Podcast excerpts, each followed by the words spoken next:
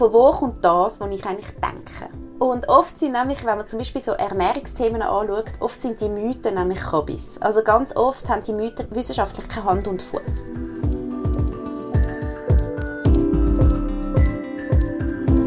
Mal ehrlich, der Podcast von Any Working Mom.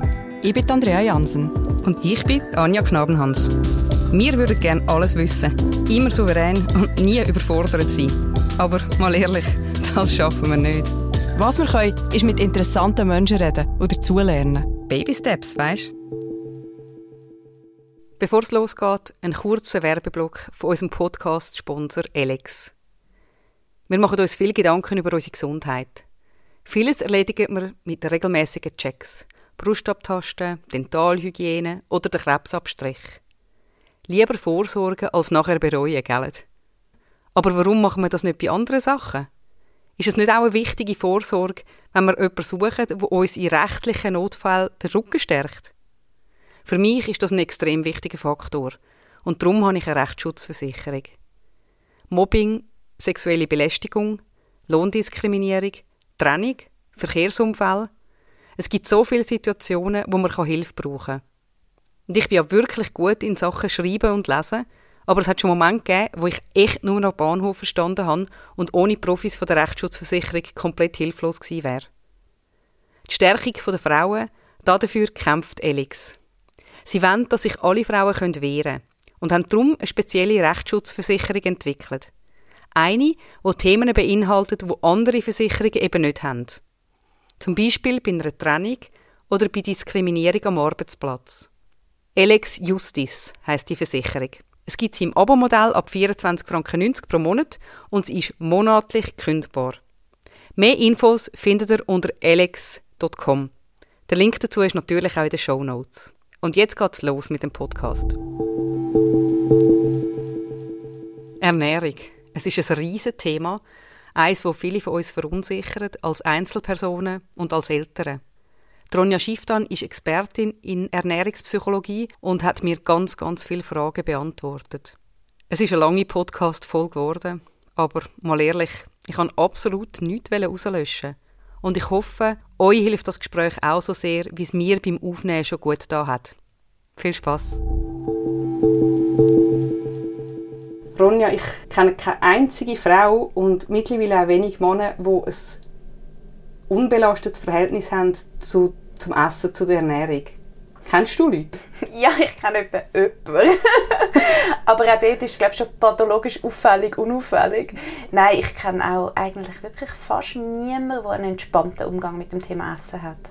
Wo es kein Thema ist, wo ja, wo es nicht immer extrem vorbelastet ist oder auch mit sehr vielen ja, sehr vielen Mythen und Glaubenssätzen oder auch so Halbwahrheiten gekoppelt ist. Mhm. Ja.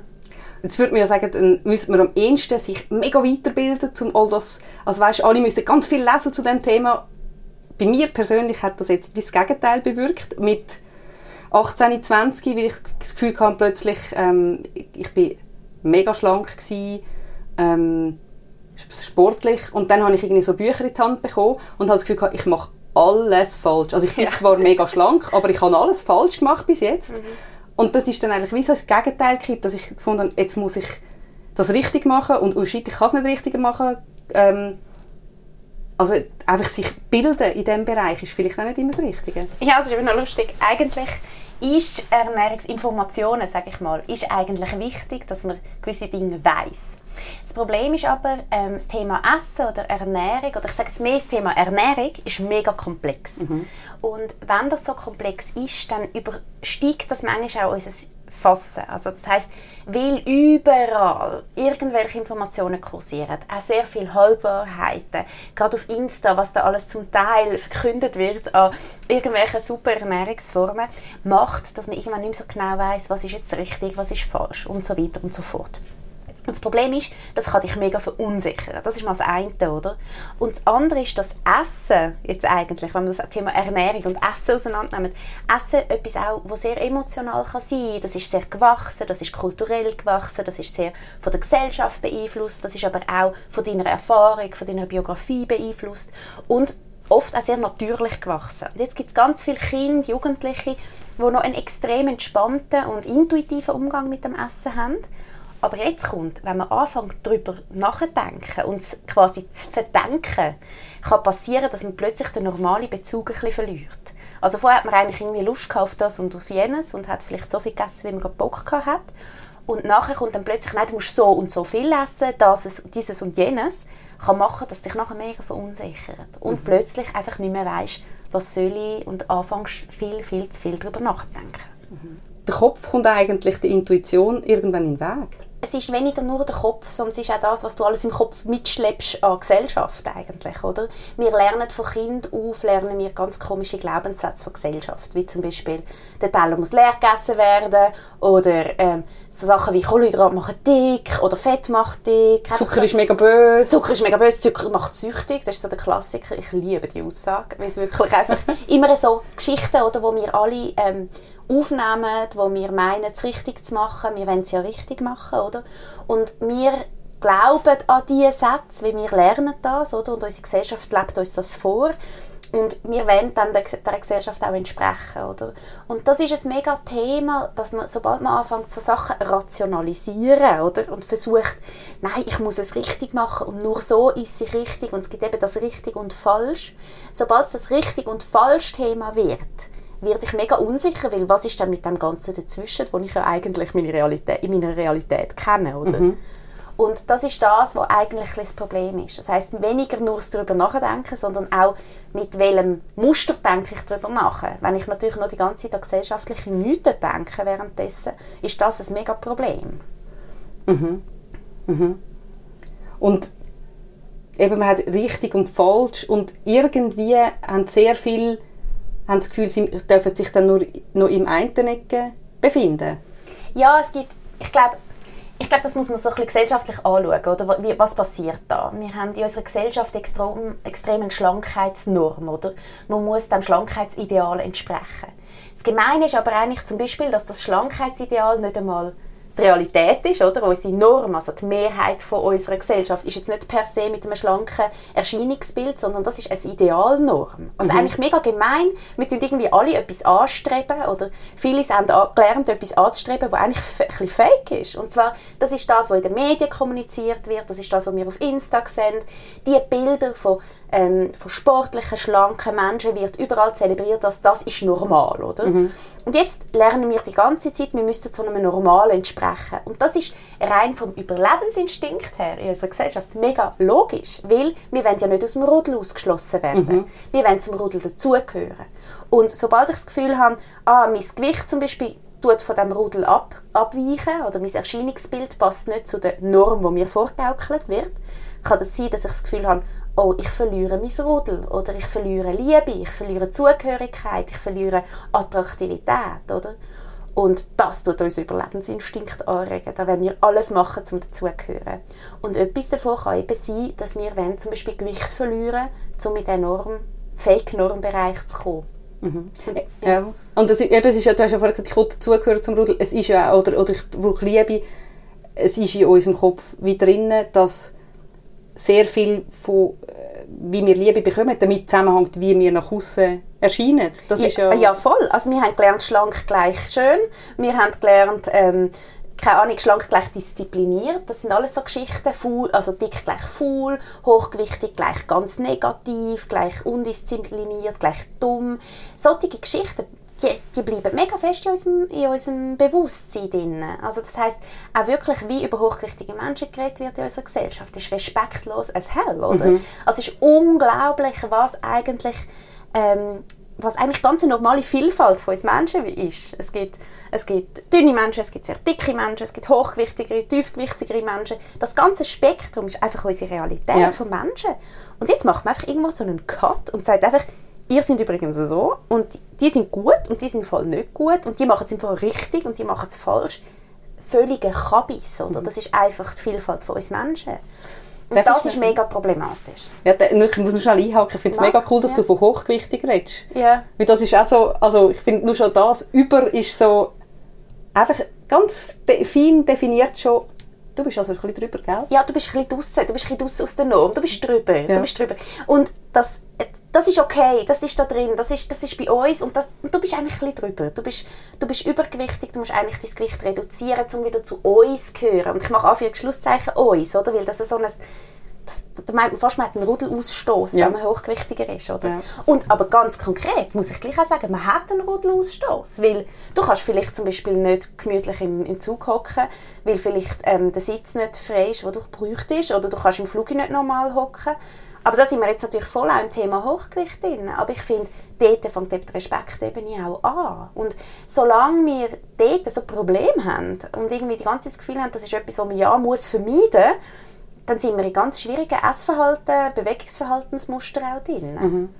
Mhm. Ja, ich denke jetzt gerade, es wird uns einfach sehr früh wie genormt, eben, man hört schon von Kindesbeinen an, hört man vielleicht auch über andere Kinder, uh, da muss ich jetzt langsam ein bisschen schauen. Ja, mega. Uh, schau mal, uh, das ist das, also manchmal wirklich so, schon wie Baby, uh, das hat jetzt aber ein bisschen viel Röllchen mhm. oder so. Und mhm. wie sukzessive als Kind du schon lernst, Achtung, Genau. Uh, Gefahr droht. Gefahr droht, und zwar genau Gefahr droht von dem Liebesentzug, Gefahr droht von dem, ähm, du gehörst im Fall nicht zu uns, du gehst langsam daraus raus, oder auch wirklich einfach, es ist nicht gut, wie du bist. Und mhm. ich glaube, wenn du die ganze Zeit hörst, dass etwas kommentiert wird von dir, wo dein Wesen oder einfach deine Form ausmacht, das ist ja nicht dein Wesen, es ist einfach deine Form, dein Erscheinungsbild ausmacht, wenn du die ganze Zeit das Gefühl bekommst, du bist im Fall nicht gut, wie du bist, du musst dich verändern, das macht mega viel kaputt. Mhm. Und vor allem, es, macht, es ist völlig absurd, weil man tut oft bei Kleinkindern viel zu früh intervenieren. Also oft ist zum Beispiel schon,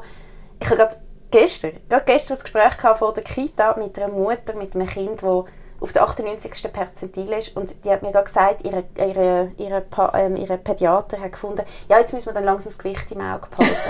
und meine erste Frage war, okay, und wie sind denn ihr als Baby gewesen? Ja, mein Partner war genau gleich. Gewesen wow, das ist pure Genetik. Und ist er jetzt mega hochgewichtig? Nein. Sondern das ist einfach ähm, Erscheinungsbild, das ist, wie wir, wie wir wachsen, wie wir uns verändern. Und logisch gibt es Fälle, wo man muss im Auge behalten muss. Es könnte natürlich irgendwie ein Krankheitsbild dahinter sein, wo man einfach muss Krankheitsbilder erkannt haben Aber das hat nicht mit dem per se mit dem Hochgewicht zu tun, sondern das hat damit zu tun, dass man muss wissen, ist irgendein anderes Thema da, wo man muss intervenieren muss. Mhm. Und das ist das, was mich so traurig macht. Wenn ich dann höre, dass schon bei kleinsten Babys die Eltern unter Stress gesetzt werden, mit man muss jetzt unbedingt schon das und das ändern.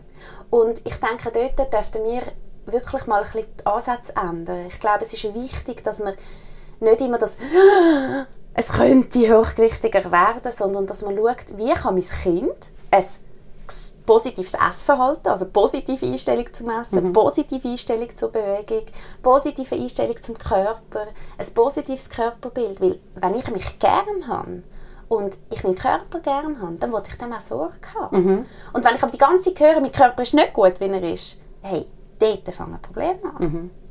Wichtig bei den Perzentilen ist vor allem auch einfach anzugeben, man sagt bei den Babys, und jetzt sind wir halt schon sehr in einem fachlichen Thema, aber bei den Babys ist vor allem wichtig, dass sie auf der Kurve bleiben. Mhm. Das heißt, ähm, wenn ein Baby natürlich mit dem Gewicht mega abfällt zum Beispiel, dann merkt man wie, ah, das Kind bleibt nicht auf seinem eigenen genetischen, prädisponierten Weg, wo man quasi prognostiziert, und da ist jetzt der Datensatz, oder? Sondern ähm, es fällt wie ab. Und das sind gute Indikatoren, um wie merken, ah, es könnte etwas vorliegen. Genau. Oder? Aber wenn das Kind normal auf der Kurve bleibt und die Kurve ist einfach weiter oben, dann mal zuerst schnell entspannen und ein bisschen zurücklehnen und schauen, wie sich ein Kind entwickelt. Und nicht gerade einfach Panik machen und das Ding auch wirklich dort zu schauen, um was geht es mhm. denn? Ich glaube, dort gell, sich Eltern, die eh schon so vulnerabel sind, weil sie sowieso viel zu wenig schlafen und sich unfähig fühlen sehr mhm. oft, so schnell verunsichert durch etwas und haben dann immer das Gefühl, ich verpasse etwas und hilfe mein Kind, anstatt einfach schnell, äh, eigentlich muss man sie bestärken und sagen, hey, durchschnaufen, mhm.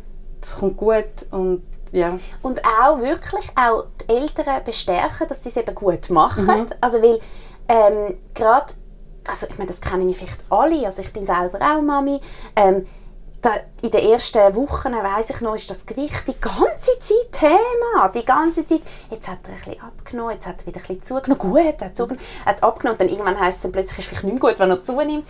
Es ist so absurd.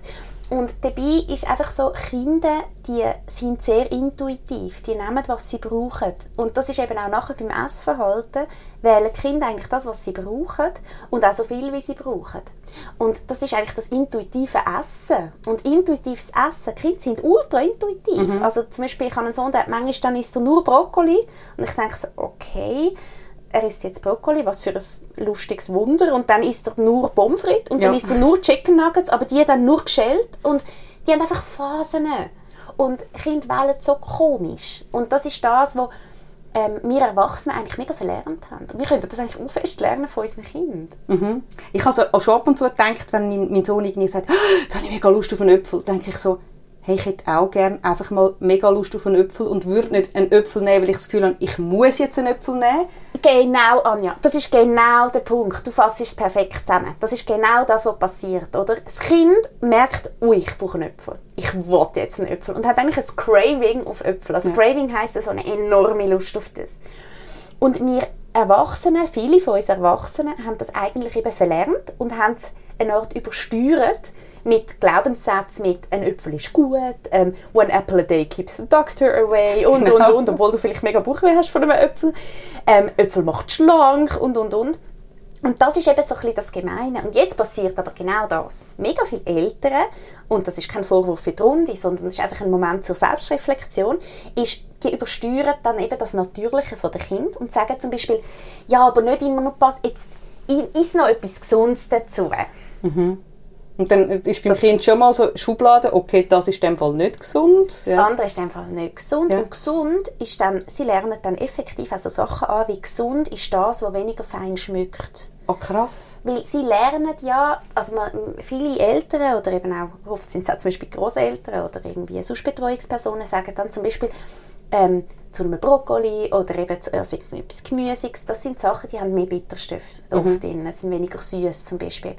Ähm, dann lernen sie Sachen mit mehr Bitterstoff, das ist das Gesündere zum Beispiel.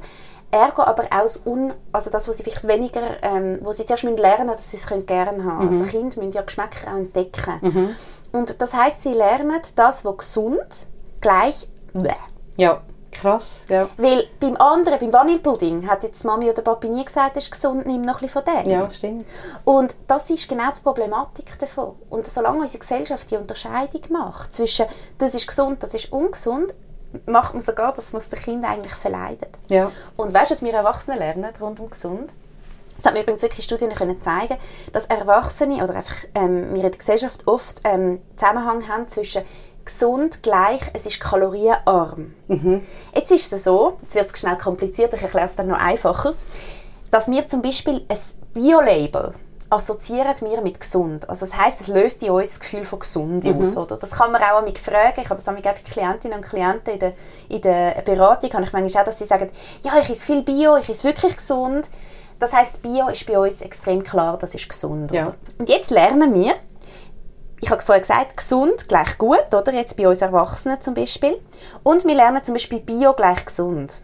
Wir lernen aber gesund gleich weniger Kalorien. Das heißt, wir kombinieren Bio gleich weniger Kalorien. Was machen wir? Wir kaufen mehr Bio. Wir essen mehr davon. Und Ja. zwar, ich esse nicht ein Biogutzli, sondern ich esse dann zwei Biogutzli. Weil es hat ja weniger Kalorien. Unser Hirn uns suggeriert, hey, das ist easy. Und das ist eben pure Psychologie, Ja, oder? Wir, ja. wir tricksen uns dort eben selber aus. Und das ist, sind so absurde Sachen. Wo wir eigentlich uns einfach mit dieser komischen gut, schlecht und du musst es perfekt machen und, und, und ganz komisches Durcheinander machen in unserem Essverhalten. Ja, eben, ich merke, seit ich mich selber so ein bisschen hinterfragen, äh, vor allem jetzt seit der, der Elternsohn im Kinski ist und das noch mehr, ich bin wirklich verschrocken, wie krass das genormt ist und was man darf und was nicht und also wenn du mal irgendwie ich einmal habe ich, glaube, hat er sein Honigbrötchen nicht aufgegessen zum Morgen und statt dass ich das fortschiesse, wie ich habe keine Lust gehabt, so ein Honigbrötchen essen, habe ich es in mein Znüni-Täschchen reingepackt. Böse. Und wirklich, uh, dann ist er heim und gesagt, ich darf im Fall kein Honigbrötchen mehr nehmen. Und ich habe gefunden, hey, das war einmal gewesen. und es ist einfach, also sollen wir es fortschiessen? Und dann habe ich so, und einfach so, wie er es dann so mitbekommt, was ist gut, was ist böse, wem nimmt die Kindergärtnerin Essen weg, weil, weil er immer, äh, immer so Zeug dabei hat und so. Und ich denke, ich habe dort wirklich angefangen, eine Gegensteuer geben und auch mich noch mehr hinterfragen, weißt, was lobe ich? Beziehungsweise ich habe aufgehört, ihn für einfach eben seine Cravings loben oder, oder so ein bisschen tadeln, weil ich gemerkt habe, mit ihm macht das immer etwas. Ja, und zwar, das nennt man operante Konditionierung. Also das, Lehr das Loben und Bestrafen und Kommentieren eigentlich macht, dass er ähm, eigentlich die ganze Zeit eben belohnt oder bestraft Ja. wird rund um sein Essen. Und wir wissen alle, wir wollen ja nicht unbedingt bestraft werden. Also wenn wir, wir wollen ja eigentlich belohnt werden. Das heißt, er lernt nach dies nach, etwas ist gutes Verhalten und etwas ist schlechtes Verhalten. Das Problem ist aber, das ist nachher nicht wissenschaftlich fundiert, sondern das ist einfach das, was wir gelernt haben und weitergeben Ja. an Kinder. Das ist mal so wie das eine zum Vorleben, oder? Das Thema Kommentieren von Essverhalten ist ganz schwierig und es wird permanent gemacht. Ja. Und das geht auch mir manchmal so, dass ich finde, hey, jetzt hast du aber gut gegessen. Und dann muss ich denken, Ronja, wärst ja nicht Fachperson dafür. Also, das sind dann so Sachen, das haben wir so gelernt, Ja. dass es normal ist, dass wir das machen. Die Frage ist einfach, reflektieren wir uns da drin? Ja. Und was wollen wir eigentlich weitergeben?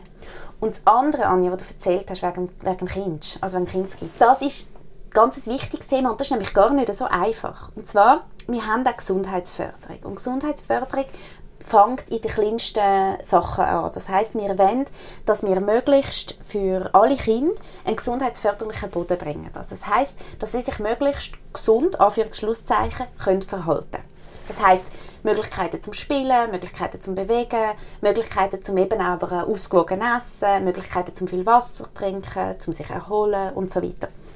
Das heißt, Kinskis schauen natürlich auch darauf, dass die Kinder ein gesundes Umfeld haben. Und das ist eigentlich rein aus der gesundheitsförderlichen Sicht super, weil es schafft den Boden für alle gleich, auch wenn sie zum Beispiel die die Möglichkeit vielleicht nicht gleich haben oder so. An sich finde ich jetzt gerade das mit der Znüni-Diskussion nicht dumm. Also es macht Sinn, dass man über Znünis diskutiert. Also dass man darüber redet, was gehört denn in so einen Kinski Znüni drin. Das Problem ist aber dort, wenn die Kinder nachher das gut und falsch lernen. Und was ich viel wichtiger finde, dass ein Kinski seine eigene Philosophie entwickelt. Was ist zum Beispiel ein cooler Znüni? Nicht, was ist ein guter Ja. Znüni, sondern was ist ein feiner Znüni? Und dass man nachher mit den Kindern zusammen auch den positiven Umgang zum Essen oder Zugang zum Essen lernt und auch zelebriert. Also, dass man vielleicht auch mal zusammen eben irgendwelche Rüebli schnitzt oder weiss der Gucker was. Oder an dem haben sie mega Freude. Das Problem entsteht dort, wenn Kinder ausgrenzt werden auf, aus dem Grund, was sie mitbringen. Und das ist nämlich mega Belastung, oder? Ja. Das heißt, ich finde es dort mega wichtig, dass man als Kinski auch ansteht und sagt, hey, wir wünschen uns die und die Art. Aber dass nicht dieses, das Schwarz und Weiß die ganze Zeit, sondern wirklich sagt, das Leben ist ein bisschen komplexer. Dann darf man das nämlich auch als Kinski-Fachperson mal aufnehmen und mal sagen, hey, mega fein, ein- ein- wie sagst du, ein Honigbrötchen dabei? Hm, hast du das zum Morgen gehabt? Ah, ich sehe, du hast es nicht aufgegessen, hast es am Morgen nicht mögen. Cool, wie geht man mit Food Waste um? Und schon Ja. hat man ein Thema zum Völlig, drüber reden. Ja. Mega cool. Ja. Und ich denke, das ist wichtig, dass man einen positiven Umgang zum Essen vorlebt und nicht, dass du, du machst es gut, du machst es falsch, du wirst quasi bestraft, wenn du es schlecht Ja, ja eben, oder das, was, eben, du wirst fast geschämt schon für, Mhm. also, du wirst eigentlich im, mit 4, 5 schon geschämt für was, du hast ja nicht einmal selber gepackt, Mhm. das Ding, was, was halt bei dir drin bist. Oft ist es dann noch je nach kulturellem Hintergrund, werden die einen mehr geschämt als die Mhm. anderen, weil es vielleicht auch die Anleitungen gar nicht ganz die Eltern alles verstehen. Und dann habe ich eben auch so gefunden, es ist ja unkrass, dass das schon so anfängt, dass die Leute sich dann schon anfangen, vielleicht verschämt irgendwie welche Sachen essen, weil uh, es könnte schon gut oder schlecht sein. Und das machen die Kinder wirklich. Ja. Also das machen die Kinder. Die Kinder leiden in diesen Momenten. Ähm, das machen sie wirklich, dass sie nachher verschämt sind. Dazu, also ich habe das oft in Weiterbildungen bei Kindsgärtnerinnen, dass sie nachher erzählen von so Situationen, dass Kinder sich nachher verstecken mit dem Znüni oder, oder, oder. Oder dass sie das Znüni nicht auspacken. Und dann, ich meine, was passiert? Dann essen sie nicht. Was Ja. für eine Katastrophe. Ja. Also das Kind braucht etwas zu essen. Ist doch völlig egal, was in dem Moment. Hauptsache es hat etwas gehabt. Und logisch, man kann das ja thematisieren mit den Eltern. Mhm. Aber auch dort braucht es einfach einen positiven Umgang damit. Im Sinne von, hey, das ist im Fall unsere Kinski-Kultur. Wie, wir finden es im Fall cool, wenn sie euer Kind nicht nackt in Kinski schicken. Genau, ja. Also, das ist einfach Kinski-Kultur, dass man etwas anzulegen hat, dass man Matschhosen dabei hat, dass man vielleicht Gummistiefel dabei hat, im, im, wenn es regnet. Und das Gleiche halt auch einfach, dass man etwas zu essen dabei hat ja. Und nicht ein Drama drum machen und nicht das schwarz-weiß Thema machen. Und, die, und viele machen das auch gut, viele Kindergärtnerinnen und Kindergärtner. aber auch Kindergärtnerinnen und Kindergärtner sind auch einfach Produkt von unserer Gesellschaft. Und meistens sind es nicht sein Thema, sondern die Eltern, die dort hinten dran auch ganz viel Druck machen rund um das Essthema. Mhm. Und das auch die Hai mega zementieren von gut und böse und schlecht und, und richtig und eben gesund und ungesund. Mhm. Was sind denn so Sorgen, wo Eltern zu dir kommen? Ich habe ganz oft die Frage ähm, mit diesen Phasen, wo dann Kind zum Beispiel nur Pasta essen mit Butter oder nur Pommes frites essen und Eltern dann auch wirklich verunsichert sind mit dem, oder wenn, wo dann Angst haben, kommen so genug Nährstoffe und und und und dann auch wissen, ja jetzt sagen die alles, sagen Phasen und jetzt ist es aber gleich einfach immer ein Kampf am Tisch. Ähm, ich empfehle dort Eltern mega oft wirklich die, anschauen, ist es eine entspannte ähm, Esssituation und dann ein bisschen genau anschauen. Manchmal benutzt das Kind nämlich auch ein bisschen als ähm, Steuerungsmittel.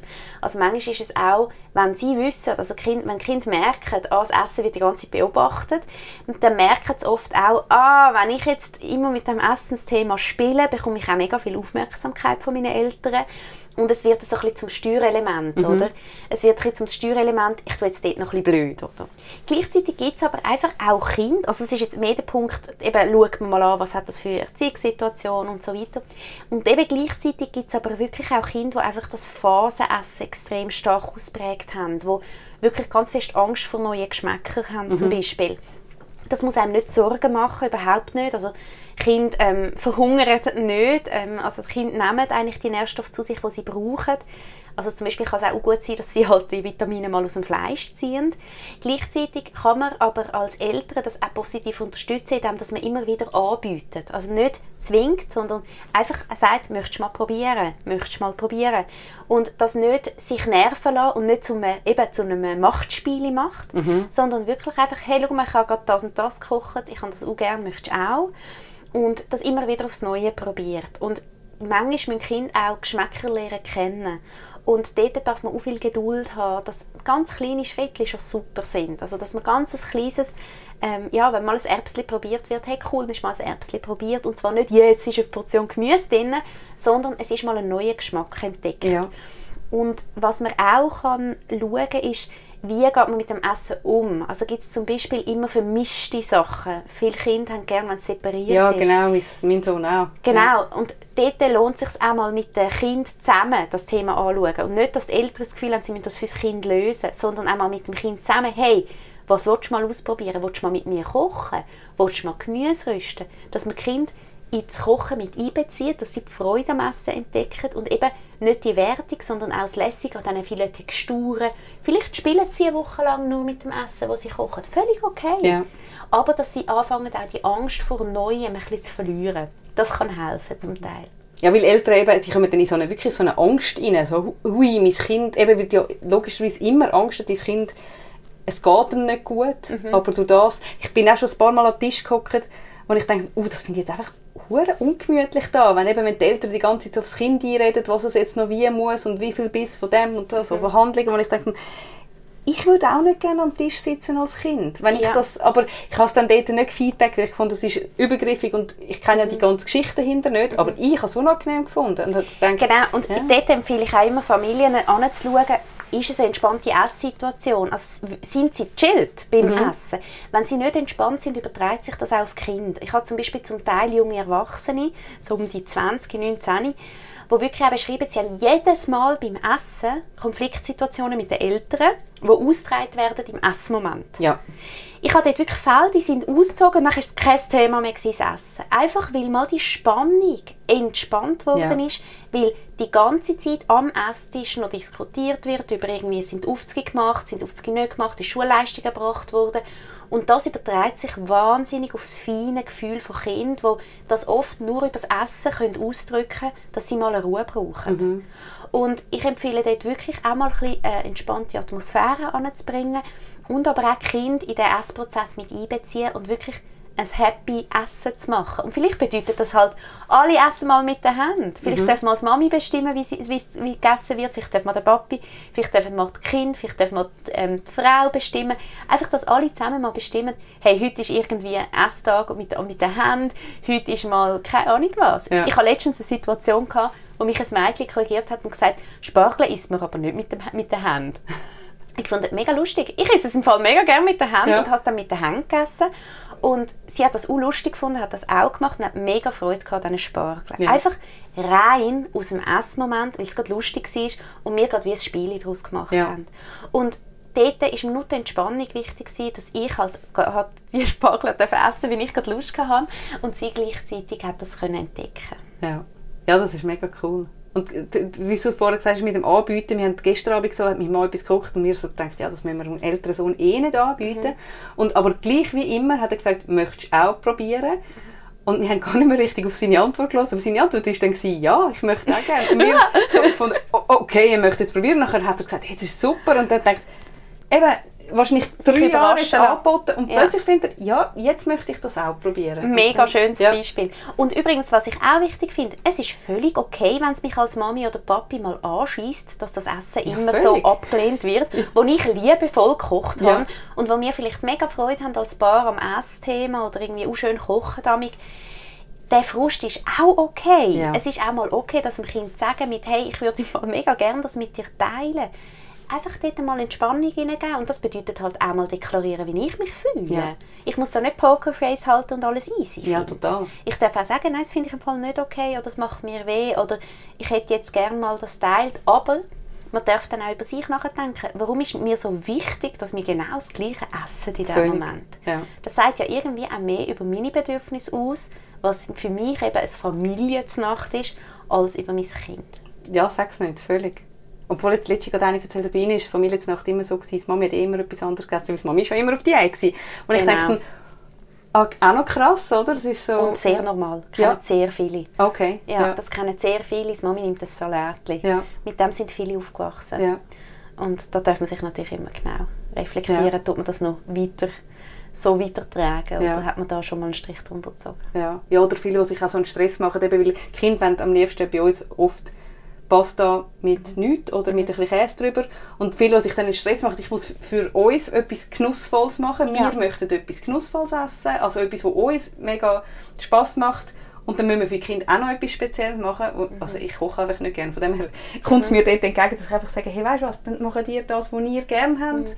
Oder ich mache es für euch. Und, aber nicht, ich mache nicht zweimal das Riesenköche. Und ihr dürft von mir probieren. Aber ja, Und das ist das, was ich sage mit, ist es eine entspannte Esssituation? Wieso ist es für dich nicht entspannt, Ja. wenn du zwei riesige Köche musst Horror, machen ja. Und dann gibt es auch Leute, die fünf riesige Köche machen. Ja. Lasst das sein. Ja. Das ist mega streng und das braucht mega viel Energie und hilft der Situation nicht unbedingt. Ja. Weil so lernen Kinder auch ganz einfach, ah, für mich wird ja immer super sondergekocht. Okay, muss also, ich nicht probieren. Genau, und man kann sagen, wenn das Kind jetzt nur eine Komponente von dem, was man gekocht hat, will, so is it. Aber Ja. jedes Mal fünf Köche machen ist im Fall echt nicht zielführend, weil das macht auch viel mit der Esssituation, macht es nämlich nicht entspannt. Ja, plus, also es gibt dann doch ein paar, die sagen, jetzt habe ich dir extra gekocht und jetzt sagst du das da, jetzt, heute hast du jetzt das nicht gern. Und dann flippen die Eltern aus und hässig und sowieso und ich habe extra, eben so mit Vorwürfen und Scham und so, ich habe extra für dich gekocht und jetzt willst du das auch nicht essen und so. Ja. Und das ist genau das, oder? Das passiert, nachher passieren so, da clashen Gefühle, da clashen Emotionen, was völlig klar Ja. ist, oder?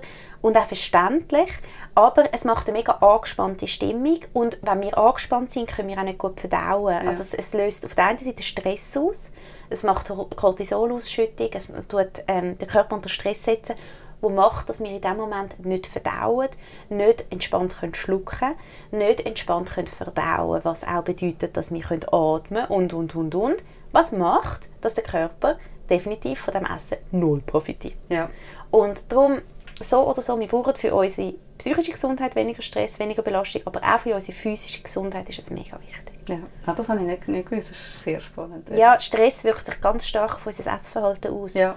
Und zwar wie auf drei Ebenen. Das eine wirklich hormonell und eben physiologisch, also Anspannung, Muskeltonus, dass wir eben angespannt auch muskulär sind, das ist auch im Magen, ähm, aber eben auch Cortisolausschüttung, Blutzucker und so weiter und so fort. Dann benutzen viele das Essen als Stressregulation oder, gegen die negativen Gefühle. Und gleichzeitig ist aber auch, wenn Stress ausgelöst ist durch irgendwie zum Beispiel Zeitknappheit, weil wir keine Zeit haben, weil wir mega viel zu tun haben, tun wir natürlich mehr on the go essen, mehr, ähm, mehr einfach Fertigwaren essen, weniger kochen und und und. Und darum ist Stress ein ganz, ganz starker Auslöser für das Thema Wohlbefinden. Ja. Hast du dann viel Klientinnen und Klienten, die wie merken, eben, mein Verhältnis ist zum Essen ist gestört. Ich möchte es aber nicht an meine Kinder übergeben. Ja. Und wie, wie mache ich das? Ja, ich habe die Anfragen immer wieder und das ist etwas, was ich mega schön finde. Ja. Also wenn so eine Anfrage kommt, dann habe ich einfach nur Freude, weil Ja. das ist das Schönste, was man machen kann. Und zwar das Bewusstsein, das Reflektieren, wie gehe ich selber mit meinem Körperbild um, wie gern habe ich mich selber, ähm, wie ist ich, also wie gehe ich mit meinem Bewegungsverhalten um und merke vielleicht, ah, okay, da hat es ein paar Sachen, die mich stressen, oder? Und das ist eh schon mal die erste Ebene, wo wir sagen, wow, gratuliere, mega cool, merkst, dass dich gewisse Sachen belastet, oder? Schön möchtest du es angehen, wahnsinnig toll, oder? Das ist die erste Ebene, die mich eh freut. Aber die zweite ist, wow, du hast gecheckt, dass das relevant ist für dein Kind. Und du bist nämlich Vorbild. Und zwar, und das Kind lernt, das sind ja kleine Kopiermaschinen, das kennst du ja, oder? Ja. Die kopieren jedes Detail, unsere, to unsere Sprachtonalität, unsere Ausdrücke, aber eben auch unser Verhalten, unser Essverhalten. Das ist wirklich, manchmal, wenn ich meine Mama und meinen Sohn nebeneinander beobachte, bekomme ich fast einen Lachanfall, wie sie einfach einander die Sachen abkopieren. Ja. Und das sind eben das sind Momente, wo ich merke, hey, wenn du das als Eltern checkst, dass du dort so ein wichtiges Vorbild bist und möchtest an dem arbeiten, hey, wow, dann hast du es verstanden. Viel, ich kenne jetzt wirklich viele im Moment, wo das, ein bisschen das Verhältnis am Aufschaffen sind. Mhm. Und dann oft entsteht auch so eine Wut auf ihre ältere Generation. Ja, das ist mega normal. Schon, oder? Ja, und ich finde dort auch mega wichtig, man darf auch mal hässig sein, man darf auch mal wütig sein, weil ähm, man hat vielleicht Vorbilder gehabt, die eben vielleicht sehr verkrampft, unentspannt oder eben auch sehr dogmatisch, das Dogma-Thema, mit dem Thema umgegangen sind. Und das darf einem auch verletzen, da darf man auch mal hässig sein, man darf auch hässig sein auf die Situation. Und gleichwohl finde ich, sind wir auch selber jetzt fähig, unser Leben anders zu gestalten. Und nur in Wut bleiben bringt uns ja auch nicht Ja. weiter. Und auch dort wie zu wissen, auch unsere Eltern sind in einer ganz komplexen Situation aufgewachsen. Auch sie haben ihre Vorbilder gehabt, ihre, ihre ähm, ja, auch Vorbilder medial, ihre Vorbilder. Dort hat es gewisse Trends gegeben und so weiter und so fort.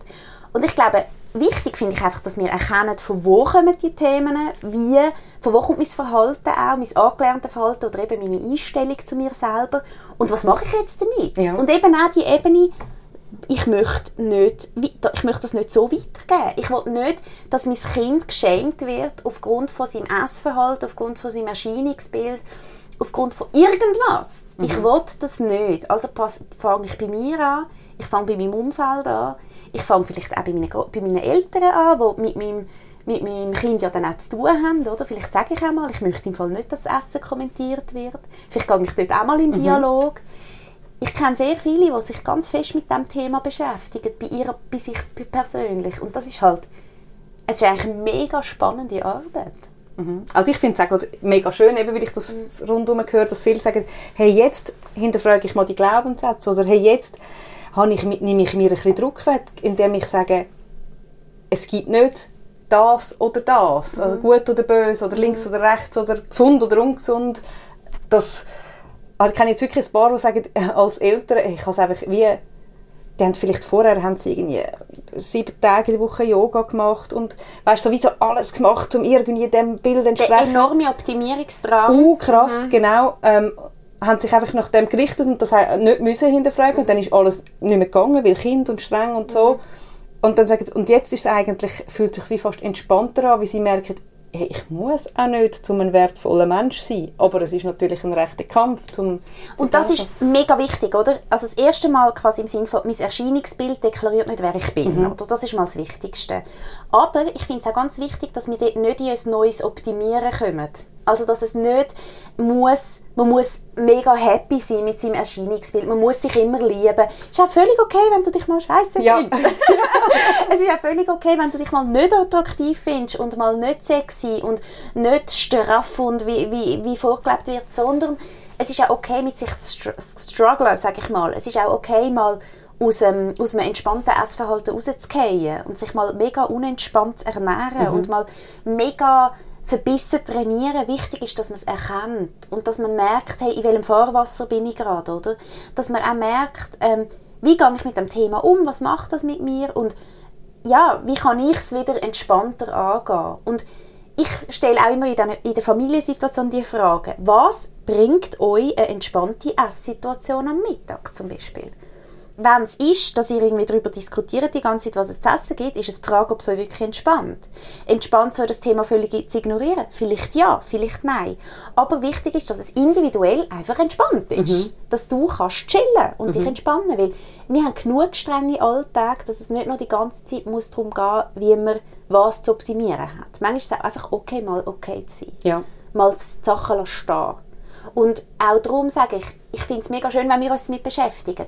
Aber es muss nicht so sein, dass wir uns die ganze Zeit damit beschäftigen, quasi entspannt damit umzugehen, weil das entspannt nicht. Völlig. Ja, eben, ich glaube, das ist dann auch wieder so, dass der, der Selbstoptimierung, wo, wenn dann eigentlich Self-Care zu Selbstoptimierung wird, Exakt. ist dann genau wieder so, okay, jetzt ist man einfach quasi same, same, but different. Oder? Genau. So, genau wieder im Gleichen drin. Und, und das finde ich mega wichtig, dass wir dort bei dem Thema Essen zum Beispiel, ein entspannter Umgang heißt eben wirklich ein entspannter Umgang. Und den muss man lernen. Da muss man wirklich da darf man sich Zeit nehmen dafür, den zu lernen, einen entspannten Umgang mit dem Thema Essen, mit dem Thema Körper zu lernen.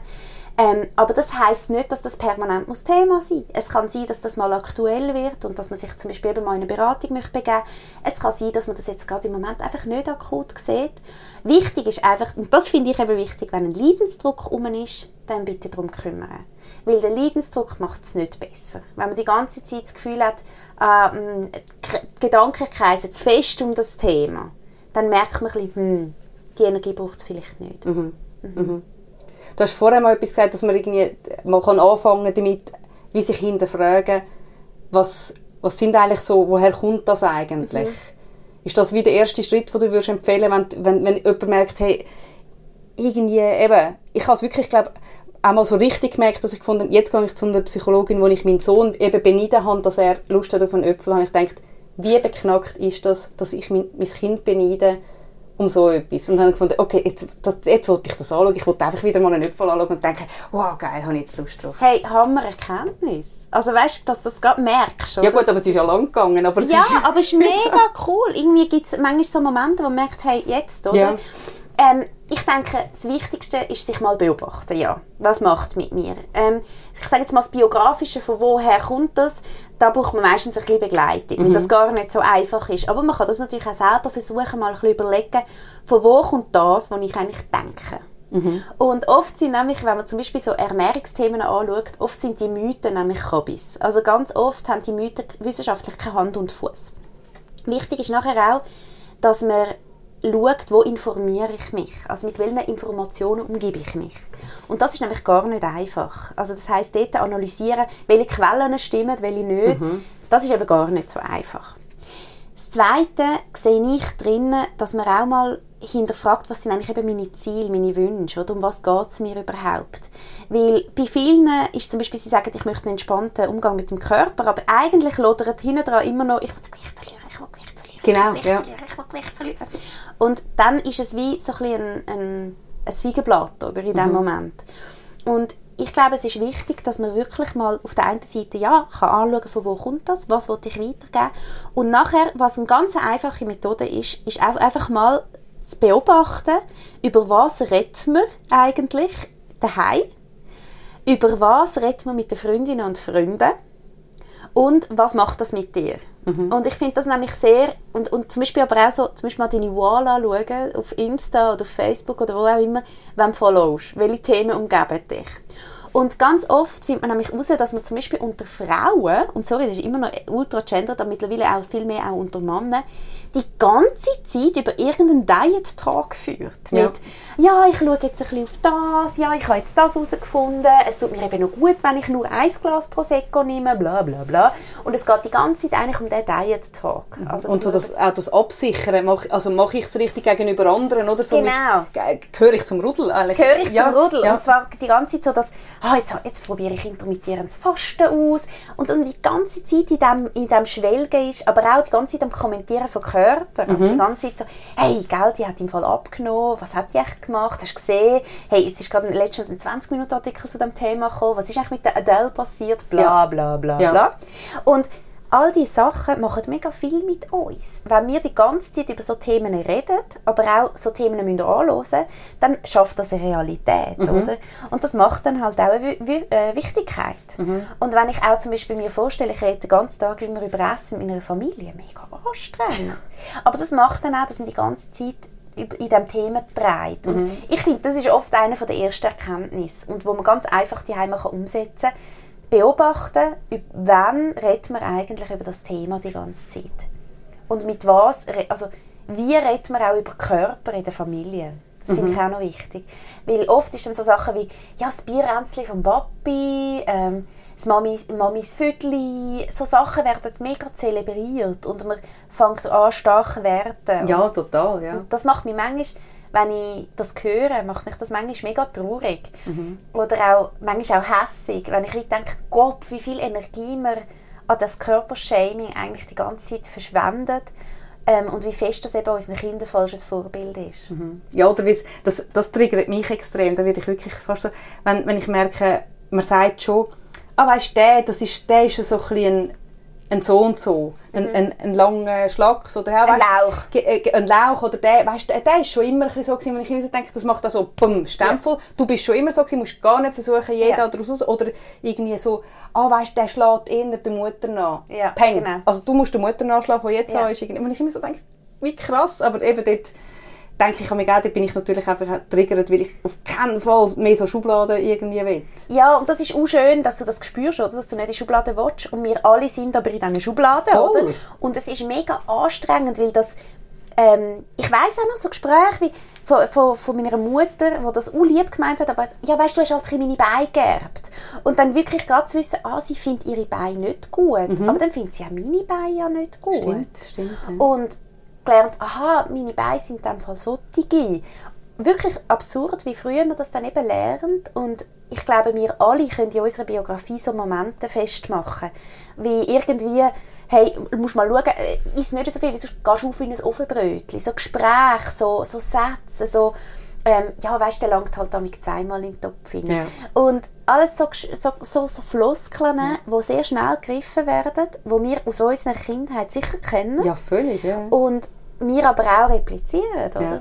ja, oder so der, ja, der Onkel Schorst ist halt so ein bisschen gemütlicher. Das Genau. bedeutet schon, gemütlich bedeutet eigentlich so die und die Körperform und Genau, so. Und gemütlich heisst, der hat ein Ränzchen, oder? Stellen wir uns Völlig, jetzt ja. vor, der hat ab und zu gerne mal ein Bier Ja. mehr. Und jetzt habe ich nachher die Leute in der Beratung, die nachher sagen, ja, aber ich möchte manchmal auch ein bisschen gemütlich sein. Mhm. Und dann fragst du, ja, was heisst denn das? Und dann hörst du eben raus, ja, das heisst halt auch mal ein Bier nehmen, mal eine Wurst, weil das einfach so angelernt ist, weil unsere Tradition das so verankert ist. Und, dann, und das ist aber auch schön. Ich finde das wichtig, dass wir nicht ähm, wir müssen nicht alles loskoppeln von, und eben verkopfen, es ist auch okay, wenn wir mal sagen, hey, weißt, es ist einfach ein Entspannungsmoment, wenn ich eine heiße Schocke in der Hand habe. Ich sage, ja, wieso ist denn das ein Entspannungsmoment? Und irgendwann merkt man, ah, das ist das gewesen, wo meine Großmutter mir auch eine heiße Schocke gemacht hat und mir auch viel Liebe quasi auf dem Weg gegeben hat, oder?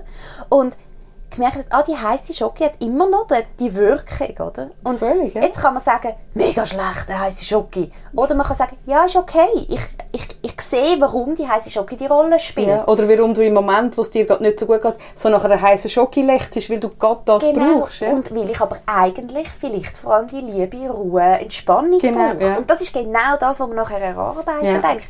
Und was ich auch gesund finde, wenn wir, wenn wir wie merken, was sind denn unsere Bedürfnisse? Ja. Und von wo kommen die Wünsche? Und wer lechzt jetzt nach dem? Völlig, ja. Und das finde ich halt auch schön an dieser Arbeit. Ja, ja eben, ich finde das mega spannend, um dann mal hinterfragen und zu denken, ah, ah, von dort kommt das an, wenn ich die Nacht um 11 Uhr am Computer hocke und einfach mega überfordert bin und ich, mein Körper ist müde und so, dann, also gesagt, mein Körper will dann Kohlenhydrat, er mag nicht mehr, Logisch. also will ich eine Schocke. Dann wie, also seit, ich habe dann irgendwann zu meiner Psychologin gesagt, seit ich verstehe, was da auch einfach in mir abläuft und dass ich etwas brauche, was mich jetzt möglichst noch über die Zeit rettet, bis das Ja. fertig ist, sehe ich mich auch nicht mehr als Versagerin, dass ich dann eine Tafel Schocke hinter Genau, weil ich sage, ich gebe meinem Körper jetzt das, was er braucht. Genau, Anja, und das ist mega schön, wie du sagst, dort passiert es genau. Jetzt kannst du auf der einen Seite wie checken, aha, das passiert, oder? Ich merke, ah, mein Körper ist mega erschöpft, er braucht Kohlenhydrat oder er braucht einen Schlaf. Du merkst, wie so, mh, das eine ist gerade einfacher, oder wie der Schlaf liegt gerade nicht drin, wie die Abgabe ist morgen. Genau. Dann, und dann einfach wie zu realisieren, jetzt brauche ich Schoki, jetzt brauche ich ein Sandwich, was auch immer, etwas, was du jetzt gerade brauchst. Jetzt ist das Problem das, wenn du dich anfängst zu verurteilen, oder gerade auch noch Scham entwickelst, Eben, weil ja. ah, ich bin so undiszipliniert, ich schaffe es nicht, die Schocke wechseln und, und, und. Jetzt passiert nämlich, ähm, wenn du das würdest machen, passiert nämlich genau so ein Teufelskreis. Dann bist du nämlich enttäuscht über dich, du fühlst dich nicht mehr wert, du bist, eben, du bist undiszipliniert, du gibst dir selber das Stigma noch auf, oder? Mhm. Und dann kommt genau der Teufelskreis, jetzt ist es eh scheißegal, ich bin eh nicht mehr wert ähm, und, und, und. Und bei vielen kann das übrigens dann wirklich auch in einem Essanfall auslösen. Ja, Oder also das war bei mir so x-mal so. Gewesen. Eben, ist so, mega normal. Eben, ist eh scheißegal, das ist so... äh, Das Genau. ist so ein, ein Dogma, oder Ja, so. und das passiert nicht, weil du, oh nein, jetzt hast du keine Disziplin mehr, jetzt geht es in den Essanfall, sondern das passiert, weil man sich vorher schlecht gefühlt Völlig, hat. ja. Und anstatt einfach zu merken, hey, ich arbeite daran, dass ich, dass ich verstehe, wie mein Körper funktioniert. Ich arbeite an meiner Körperwahrnehmung auch. Also weißt du, zum Beispiel, ich merke, wenn ich satt bin oder ich merke, wenn ich Hunger habe. Oder ich merke auch, ah ja, wenn ich so einen stressigen Alltag habe, logisch braucht mein Körper Pausen. Gib dem doch die Pausen. Und wenn die Pause ist, weil du jetzt gerade eine Schoki, ähm, Schoki-Pause machst, mega gut, du hast eine Pause Ja, gemacht. völlig, eben. Ja. Super, Ja. mega cool, oder? Und wir sind, solange wir in unserer Gesellschaft die ganze Zeit finden, nein, und du musst weniger Schoki und dieses und jenes, das, was ich oft in der Beratung dann auch erlebe, ist, dass, dass Menschen sich zuerst mal einfach rechtfertigen Mhm. und entschuldigen und bei mir eine Art entschuldigen für ihr Verhalten. Ja. Ich denke, oh mein Gott. Ja, ja oder, oder entschuldigen, das habe ich schon viele auch gehört, wo sich viele entschuldigen, dass sie so eine lange Geschichte schon haben von ähm, eben so unentspanntem Essverhalten. Und ich denke, es ist eigentlich krass, eben, das ist so, es ist mit Disziplinlosigkeit gekoppelt, das ist mit eben viel Scham gekoppelt und so. Und immer, Ja, Versagen, weil das ist das, was man lernt. Oder? Man lernt in unserer Gesellschaft, es ist eine Disziplinfrage. Mhm. Jede und jeder Mensch kann einen schlanken Körper erreichen. Das wird in unserer Gesellschaft suggeriert, Ja. oder? Oder kann einen gesunden Körper erreichen. ja. Wobei gesund eben so völlig, das ist, in unserem Kopf entsteht dann irgendein Bild. wo- Irgendein ja, randomes ja, Bild, oder? ja. Was nichts mit Realität zu tun hat. Und also du siehst an einem Menschen nicht an, ob er gesund ist oder nicht, jetzt, ob er ein höheres Gewicht oder tieferes Gewicht hat. Es gibt viele Schlanke, die überhaupt keine guten Blutwerte haben und es gibt viele sehr hochgewichtige Menschen mit Top-Blutwerten. Ich finde jedes Mal, finde ich das spannend, wie die Medizin immer noch das Gefühl hat, das ist so eins zu eins. Und Medizin oft im Einzelsetting nicht, aber im Globalen wird es nachher so kommuniziert, Ja. oder? Und ähm, wichtig ist unser Essverhalten und unser Bewegungsverhalten und unsere psychische Gesundheit. Und wichtig ist nicht nur das Gewicht, oder? Ja. sondern es sind ganz andere Ja. Fragen dahinter. Und ich finde es ähm, mega ein Thema, dass also, ganz viele eben die ganze Zeit in dieser Ding sind, oder? in dieser Diätkarriere. Und jetzt ist eben auch das Gemeine dran. Wieso bin ich jetzt auf Diätkarriere gekommen? Eigentlich sind wir woanders gewesen. ja, schon mit dem Scham und all dem. Ja, das ist mit dem Scham, genau. Ah, genau, das, was ich wollte sagen, ist, das ist das mit dem Versagen, oder? Und jetzt, genau, die Diätkarriere, darum, jetzt habe ich, sorry Anja, was ich wollte sagen, ist, ähm, das ist auch das Gemeine von dem Weight Cycle, oder? Das ist das, warum es passiert, dass man oft nach jeder Intervention, also wenn man zum Beispiel jetzt irgendeine Diät gemacht hat, oder man hat irgendwie jetzt intermittierend gefastet, oder was auch immer, dass man dort mega viel Rigidität braucht. Also mega viel, ähm, man muss mega streng sein mit sich, muss etwas durchheben. Und irgendwann, das kann man nicht lange aufrechterhalten, weil das ist nicht normal. Also das ist nicht normal, das ist nicht einfach, das braucht mega viel Energie und wir haben mega viele Themen in unserem Alltag, die wir stemmen müssen. Und dann bricht das ein, oder? Und jetzt geht in dieser Zeit aber geht unser Stoffwechsel runter, weil er unser Stoffwechsel ist genial, oder? Der macht nämlich, ui, jetzt bekomme ich weniger Essen, jetzt muss ich meine Flammen runterfahren, damit ich wenigstens, dass ich nicht viel verbrenne. Achtung, Hungersnot. Achtung, Hungersnot. Ja. Und fängt an, alles, was er bekommt, möglichst einlagern. Oder? Das heisst, für uns, wenn es jetzt wirklich um eine Gewichtsfrage geht, ist das total kontraproduktiv, weil sobald du wieder isst, ähm, macht der Körper, yes, ich bekomme Essen, ich muss es einspeichern oder vielleicht kommt bald nichts mehr und fängt an einlagern, einlagern, einlagern. Die Konsequenz ist, du hast vielleicht 10 Kilo abgenommen, hast nachher wieder 15 15 zugenommen. Und nachher merkst du, oh, du willst wieder etwas machen. Und dann kommt wieder auf eine neue Idee.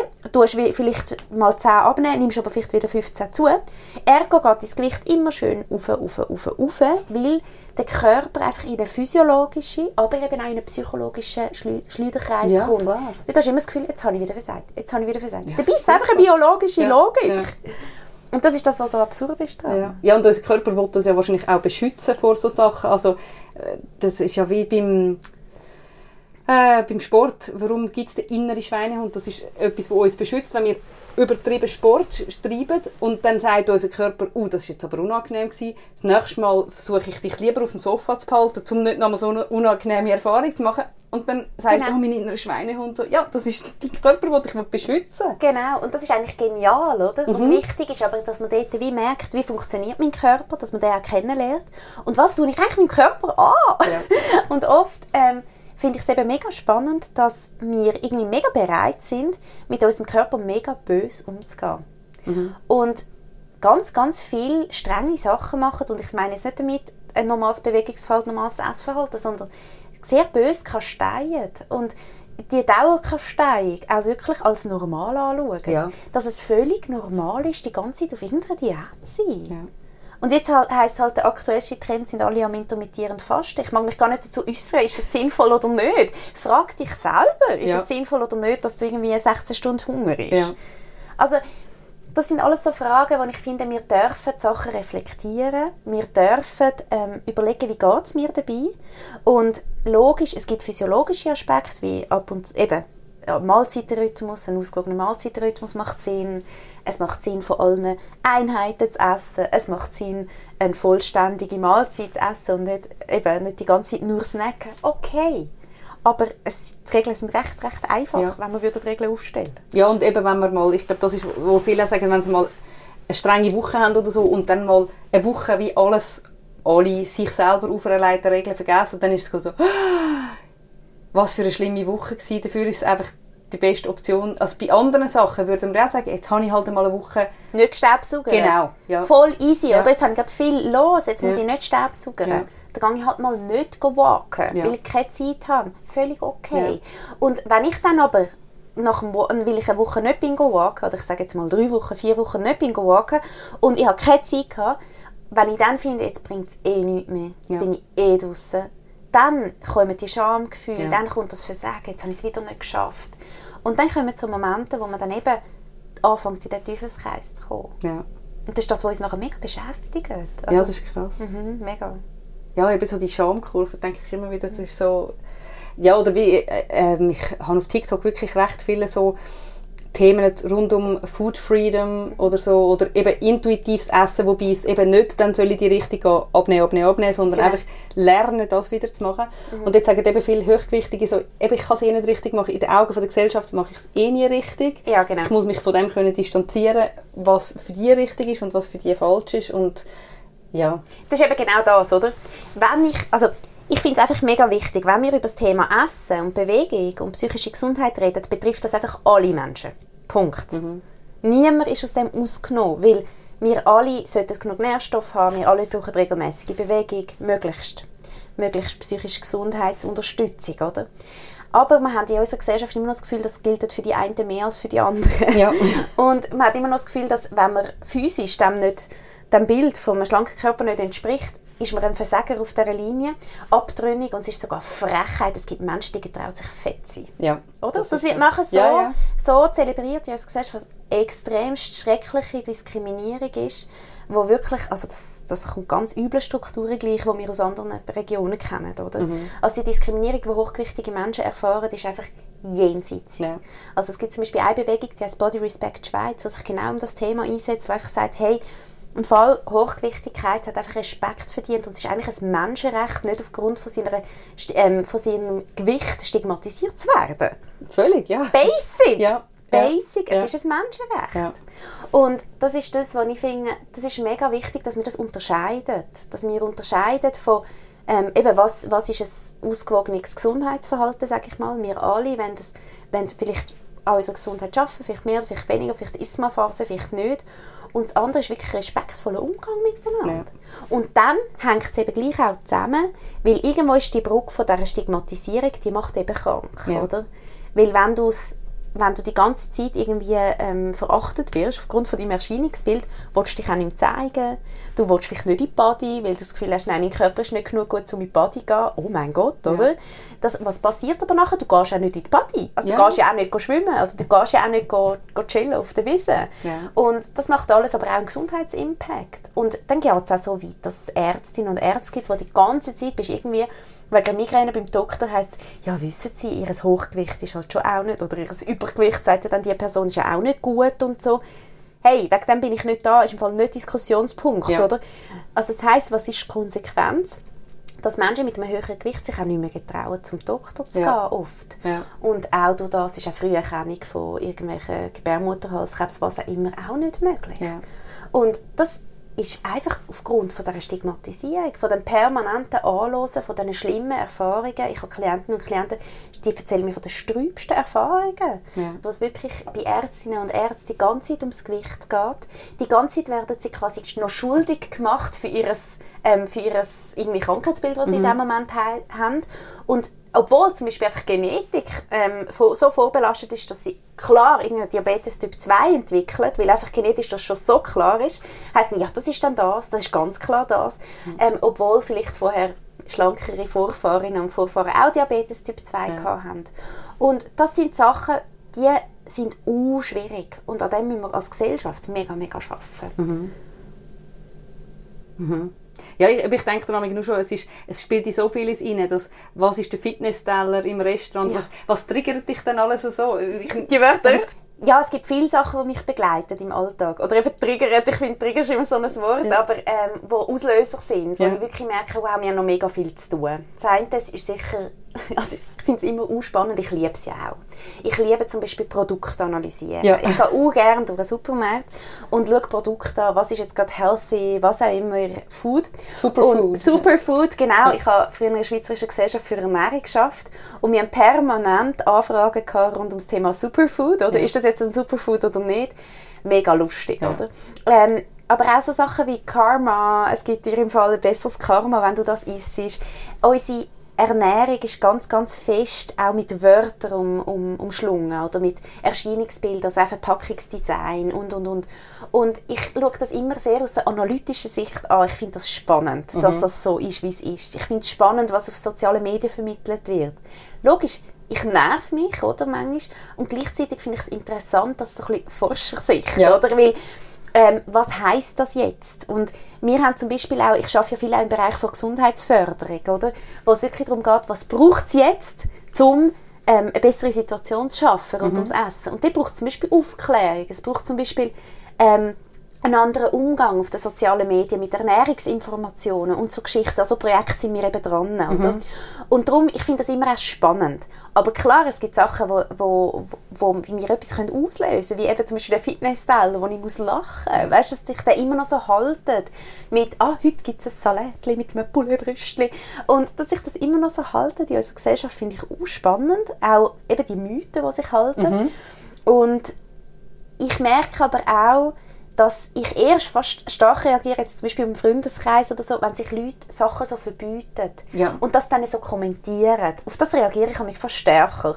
Und zwar eben so Sachen wie, ah nein, ich esse jetzt ein Salätchen, weil heute Abend bin ich eingeladen. Und dann denke ich so, ja, okay, und jetzt hast du Hunger bis am Abend oder was? Also, das sind Momente, wo ich fast stärker ähm, reagiere oder so die Dauerdiätler oder Ja. eben so das ganze Kommentieren von der, voneinander vom Körper, wo ähm, ja, jetzt hast du abgenommen, jetzt hast du zugenommen oder eben nein, jetzt hast du zugenommen, sagt man ja dann meistens nicht. Ja, ja, es geht. Und manchmal schon so ein bisschen, kommen- so, hast du es gerade streng oder irgend so etwas, wo du denkst, so, okay. Was willst du ja, sagen? Ja, ja. ja, nicht so Zeit für Ja, ja oder, also ich merke so oft, ich, bin, äh, ich wohne an einem Ort, wo es ganz viel, wirklich sehr viele ältere, also 80 plus Nachbarn hat und die schauen permanent meinen Bauch an und ich habe keinen flachen Bauch und ich denke immer so, so anstrengend. es ist so anstrengend und ich will auch nicht immer meinen Bauch einziehen, wenn ich Ja. mit euch bin, aber ich will auch nicht, dass dann irgendein ist mal in der Nachbarschaft umgegangen, ich sage jetzt wieder schwanger und dann habe ich so gefunden,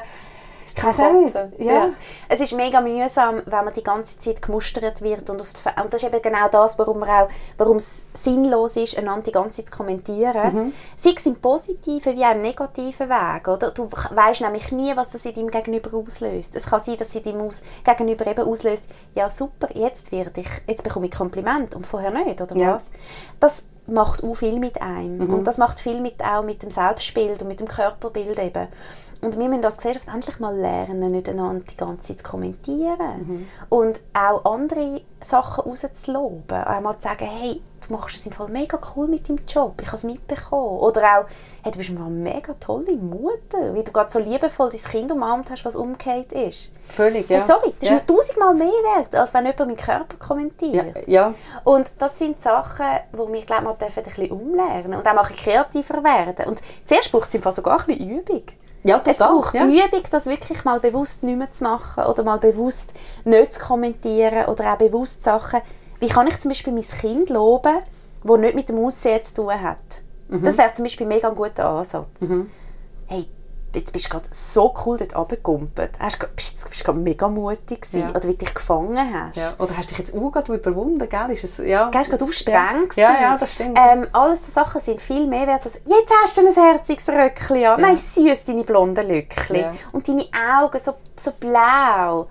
Ja, und nachher hat es mal nicht blaue Augen. Und was lernt es? Ja. Was lustig ist, weil ich habe zwei Söhne und du hast ja auch einen Sohn. Und am Anfang habe ich so gedacht, es ist ein, ein bisschen entspannter, weil die meistens ein bisschen weniger, sie haben überall ein bisschen mehr Spielraum. Es wird weniger kommentiert, wie sie jetzt gerade sind. Ich habe jetzt gemerkt, das ist mittlerweile auch nicht mehr so. Eben, es ist so, Buben sind genauso jetzt schon dem unterworfen. Jö, bist du herzig, jö, hast du das und jö, hast du das und dieses. Aber ja, es ist, ich glaube, dem müssen wir schon gut anschauen. Es ist eben noch spannend, weil ich erlebe das auch, oder? Ich habe auch einen Sohn und es ist interessant, wie fest sein Aussehen kommentiert wird. Das finde ich noch lustig. Also ich finde das auch befremdend, weil ich das auch vielleicht nicht so, äh, neuerweise nicht so erwartet habe aus meiner Sozialisierung Ja. oder wie man auch mit den Mädchen das so kommentiert hat. Es zeigt aber eben, wo unsere Gesellschaft steht, oder? Und auch, was auch auf junge Männer für einen, auch einen Schönheitsdruck lastet. Also zum Beispiel auch mit mega viel Training. Also das kennen vielleicht viele Eltern, die ähm, ja, wo Teenager die Heime haben, wie stark sie anfangen zu trainieren, anfangen so High-Protein-Sachen zu essen, sehr stark solche Fitness-Influencer zu folgen, sehr viel ins Training gehen. Da schlummert oft auch eben so Schönheitsideal von einem sehr muskulösen Körper und, und, und. Und ich glaube, das zeigt einfach, wie eben die, ja, wie das Buben genauso kann betreffen wie Mädchen und wie man dort einfach endlich auch mal können, die zwei Stereotypen lassen und einfach wissen, hey, wir alle haben die Themen. Und auch auf erwachsene Männer haben das auch. Einfach vielleicht ein bisschen weniger, weil sie noch ein bisschen anders sozialisiert sind zum Teil, aber ganz viele Mitte 30 klagen übers über den Bauch, die finden, hey, jetzt bin ich nicht mehr attraktiv, über Haarverlust, die Attraktivitätsgefühlsverlust haben und, und, und. Also es ist also lange kein Frauenthema. Ja, und ich habe mich manchmal gefragt, ob, das, ob die das vielleicht schon immer gehabt haben und jetzt äußern sie es zumindest mal, ob es vorher einfach war für sich. Man hat eben halt Haarverlust, ganz schlimm, aber man hat es halt wie einfach nicht nach außen gesehen, erzählt, Ja, dass man mit dem hadert. sein. Ja. Mhm, das Ja. kann absolut sein. Hast du dann Hoffnung, dass wir jetzt, ich habe das Gefühl im Moment, es geht wirklich viel in diesem Bereich, dass wir so ein bisschen wegkommen von diesen Normen oder sich viele Leute auch wehren eben von äußeren Bewertungen, dass da etwas geht. Ich hoffe es mega fest. ähm, ja, ich habe den Eindruck, das bin ich, ja, ich werde das übrigens noch oft gefragt, die Frage, ob ich das Gefühl habe, dass sich das wird ändern.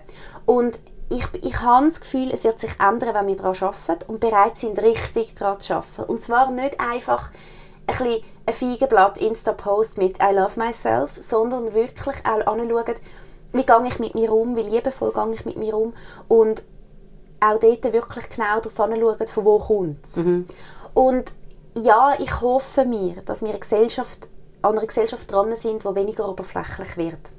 Gleichzeitig darf es aber auch nicht in eine Richtung gehen, wo wir nur noch in Spiritual Optimization, was auch immer sind, wo dann eben auch toxisch wird. Also ja, ich so vermeidend, oder? Das ist- ja, ich finde es wichtig, dass wir anschauen, dass wir die Sachen thematisieren, dass wir auch die Struggles thematisieren, die ihr ja so schön macht, übrigens an dieser Stelle. Ein riesen Dankeschön, weil das ist das, was wir brauchen. Wir brauchen eine Gesellschaft, die auf auf allen Ebenen Themen anspricht, offen miteinander umgeht und ich wünsche mir, dass wir eine Gesellschaft auch mitprägen, wo weniger an einem Schönheitsideal nachher rennt und weniger in einer Oberflächlichkeit und weniger in so einem Optimierungsdrang ist. Und ich wünsche mir das vor allem für unsere Kinder auch ganz fest. Ja, ja mega fest, ja. Ja, mehr, weniger Selbstoptimierung, mehr Selbstbestimmtheit und wirklich halt selber. Und, ja. ja. selber und so wie wir auch sind und das, ja. was wir mitbringen, auch zu wissen, wir ähm, können mit ganz vielen Ausgangslagen, die wir ins Leben mitnehmen, auch Sachen, wo ja, wir können uns verändern, wir können an Sachen schaffen, wir können uns entwickeln und das finde ich so schön an unserem Leben eigentlich. Wir sind wie Pflänzchen, wo man auch mal kann ein bisschen bessere Sonne anstellen kann, wo man ein bisschen mehr Wasser geben kann, ein bisschen mehr kann düngen kann und wir wachsen in ganz andere Richtungen ja. und das finde ich auch schön daran. Mhm. Eben, wir haben von dieser Selbstoptimierung gehabt, was ja sehr oft ist, was ich manchmal auch bei mir selber gemerkt habe, als ich das Ganze, hey, ich will mit meinem Essverhalten mich auseinandersetzen, habe ich wie gemerkt, ich komme dann so eine Spirale rein, also eben das, wir haben es vorher Selbstoptimierung genannt, mhm. dass ich denke, jetzt muss ich das, jetzt muss ich das richtig ankriegen und lustigerweise hat meine Psychologin wie manchmal gesagt, nein, heute reden wir jetzt mal über etwas anderes, weil mhm. sie wie gemerkt hat, eben, ich bin gerade ich wollte jetzt das möglichst schnell, möglichst gut abhaken. genau, und das, ist, das hat halt mega viel mit unserer Leistungsgesellschaft zu tun, oder? Wir sind, ähm, wir müssen etwas gut machen und wir sind nur wert, wenn wir noch etwas geleistet haben. Und ich finde es manchmal auch mega wichtig, dass man von dem mal wegkommt. Einmal, wie gehe ich mit mir um, wenn ich mal nicht so viel leiste ja. und mal nicht auf 180 laufen und gerade alles erledigt habe. Und ja, Körperwahrnehmung ist nicht etwas, wo man einfach schnell abhandeln, erledigen und To-Do-List ähm, abklären, oder? sondern das kommt immer wieder, das ist immer wieder Thema und es ist eine Lebensaufgabe, sich mit seinem Körper auseinanderzusetzen und mit seinem Körper zu, ähm, zu schaffen, sage ich mal, und ihn auch ja, mitzuverfolgen und mit ihm schön umzugehen. Und das finde ich halt auch das Thema, dass wir dort auch nicht in diesem Leistungsgedanken permanent sein müssen. Auch mal unsere Kinder in Ruhe lassen mit diesem Leistungsgedanken. Ja. Jetzt musst du dort hinsäckeln, jetzt musst du das erfüllen, jetzt musst du das super machen, jetzt musst du auch noch das, jetzt noch jenes. Kind entwickelt sich sehr gut, wenn man sie auch mal ein bisschen lässt sein und lässt entwickeln und auch mal schnell einen Moment wegsteht und mal beobachtet. Und gerade in diesem Bezug finde ich, manchmal kann ich mega viel von Kindern lernen. Mhm. Und auch in Bezug auf Körper können wir mega viel von Kindern lernen. Dass sie einfach wie intuitiv sich auch mal so oder sich mal so und so fühlen und eben du hast vorher I love myself gesagt mhm. ähm, eben dass man nicht versucht okay ich bin jetzt richtig Body Positivity und das muss ich jetzt durchziehen und auch eben am Kind schauen eben das findet mal uh, etwas mega blöd an sich oder das findet mal ähm. Alles super, genau. Alles, alles super geht. das ist genau das, warum man auch versucht, den Begriff so ein bisschen zu entmachen. Dass man nicht die ganze Zeit von Body Positivity, sondern mehr auch Body Neutrality. Ja. Also einfach einen neutralen Umgang. Eben, ich habe vorher gesagt, man muss sich nicht immer cool finden. Ja, völlig. Es ist auch völlig okay, sich einfach mal neutral zu finden. Ja auch mal keine Einstellung haben zum eigenen Körper, ja. sondern einfach das Lala flowen. Oft kommt zum Beispiel der, ein, ein, ein, positiver Umgang mit dem Essen erst, wenn man mal nichts mit dem Essen zu tun hat. Ja. Und das ist das, was man zum Beispiel auch begleitet oft dann kann machen kann, dass man eben, das geht dann oft gar nicht ums Essen, ja, weil es einfach überhaupt nicht im Zentrum steht, sondern es geht um ganz andere Aspekte und oft erledigt sich das Thema Essen einfach nebenher. Weil es eben mal nicht mehr den Fokus hat weil es eben mal nicht mehr die ganze Zeit zerdenkt wird. Mhm. Und das ist für viele ein langer Weg und für andere ist es ein sehr kurzer.